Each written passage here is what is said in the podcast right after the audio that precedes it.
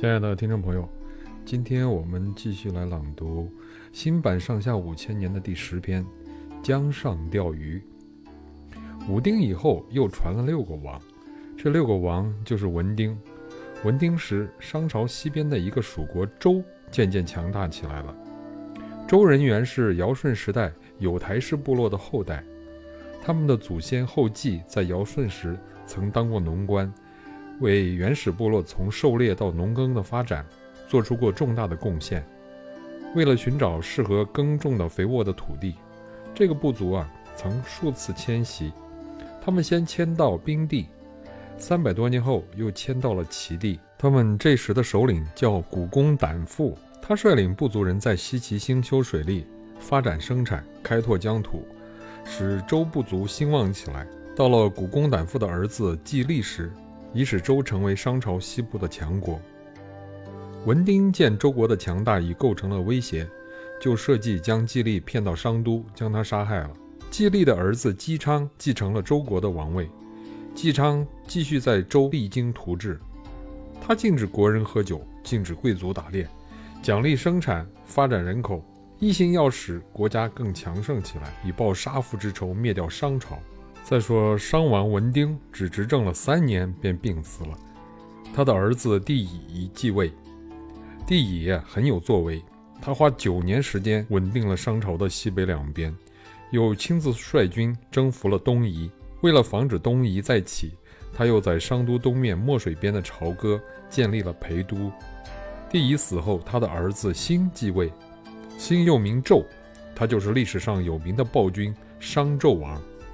纣王人很聪明英武，但由于帝乙给他留下了一个相对比较稳固的政权，因此他整天无所事事，不但变着法子穷奢极欲，那帝王家公子哥的独断、蛮横和残暴的性格也越演越烈。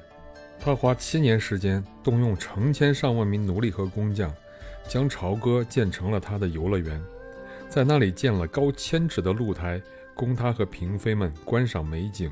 在朝歌边上的巨桥设立大仓库，以存放从全国搜刮来的粮食和珠宝。在沙丘建立苑囿，在里面种各种奇花异卉，养珍禽异兽，供他欣赏打猎。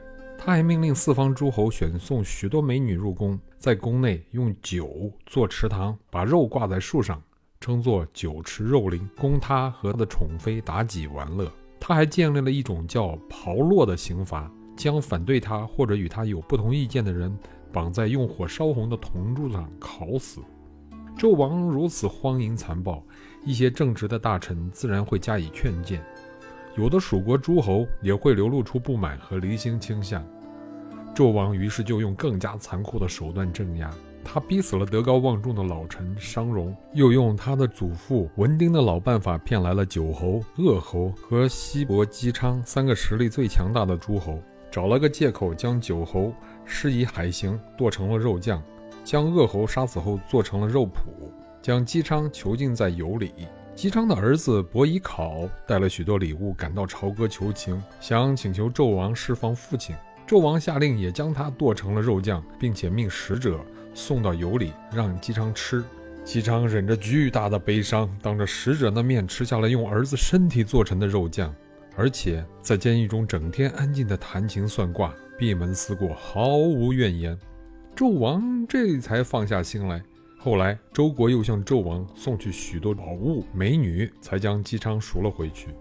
姬昌回到西岐后，立马扩充兵马，准备复仇。但是他感到啊，自己身边虽有散宜生、南宫氏等文臣武将和儿子姬发的协助。但仍然缺少一个能够深谋远虑的战略家和战术家帮他运筹帷幄。姬昌真是求贤若渴，他日夜思念着，不知道哪里去寻觅这样的人才。他想到自己的祖父古公胆父在世时就曾经盼望要物色这种人才，但终究没有如愿。哎，真是人才难得啊！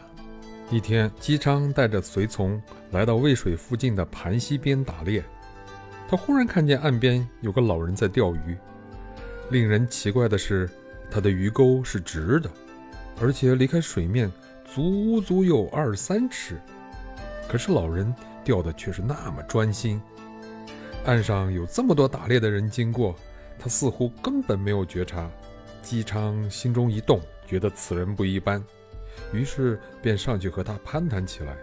一攀谈才知道，老人对纣王的暴政和当前的形势了解得一清二楚，而且是个难得的政治、军事都十分精通的全才。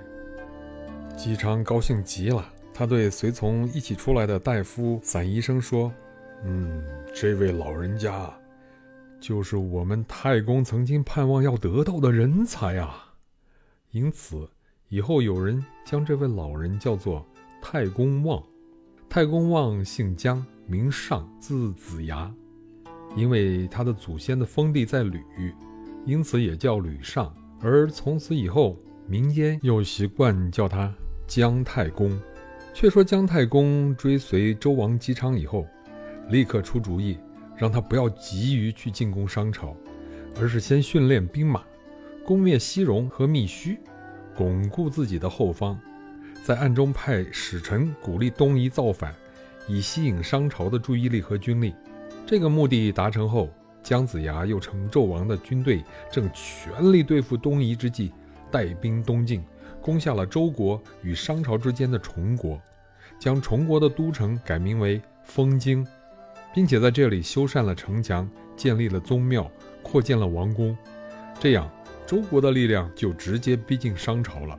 由于纣王的昏庸无道，各方诸侯纷纷归附周国，愿意与周王一同反抗商朝。周王姬昌见消灭商纣的时机已到，正要起兵复仇，不料却得病死了。好。明天我们将继续阅读新版上下五千年的第十一篇《武王伐纣》。感谢听众朋友们的收听，再见。